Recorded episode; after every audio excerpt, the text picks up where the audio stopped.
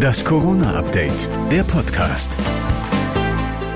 Hallo zusammen. Heute ist Mittwoch, der 10. Februar und ihr hört jetzt eine Sonderausgabe des Corona-Updates der Podcast nach dem Treffen der Ministerpräsidenten mit der Kanzlerin.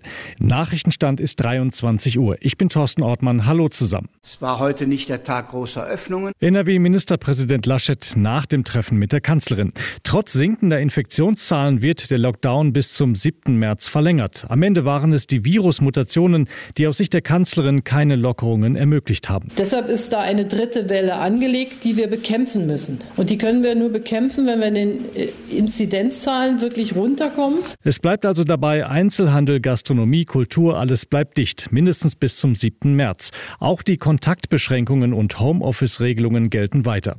Allerdings gibt es auch zwei Ausnahmen. Friseure und Fußpflegestudios dürfen ab 1. März unter Auflagen wieder öffnen. Bayerns Ministerpräsident Söder. Die Entscheidung für die Friseure, sie hat auch etwas mit Würde zu tun in diesen schwierigen Zeiten werden. Und es spielt auch eine Rolle für viele Menschen in dieser Pandemie, sich selber auch wiederzufinden. Neu ist die 35er-Inzidenz. Wenn die erreicht ist und stabil drei bis fünf Tage lang gehalten wird, kann es in den Ländern weitere Lockerungen geben. Dieser nächste Öffnungsschritt soll die Öffnung des Einzelhandels umfassen. Dazu die Öffnung von Museen und Galerien sowie die Öffnung der noch geschlossenen körpernahen Dienstleistungsbetriebe. Ab sofort können auch die Überbrückungshilfen 3 für Gewerbetreibende online beantragt werden. Spätestens bis zum 15. Februar sollen großzügige Abschlagszahlungen ausgezahlt werden, bis zu 100.000 Euro pro Monat. Zweites strittiges Thema waren die Kita- und Schulöffnungen. NRW wird ab 22. Februar schrittweise öffnen, mit einem Wechselmodell aus Präsenz- und Distanzunterricht. Schulministerin Gebauer. Ab dem 22. Februar startet der Unterricht an den Grundschulen in einem Wechselmodell.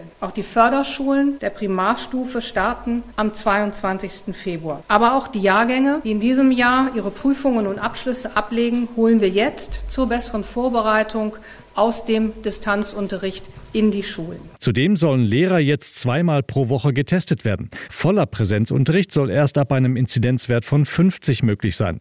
Ministerpräsident Laschet will sich zudem dafür einsetzen, dass Lehrer und Erzieher schneller geimpft werden. Am 3. März treffen sich die Ministerpräsidenten und die Kanzlerin zur nächsten Videokonferenz. Vielleicht ist ja dann der Tag der Lockerungen.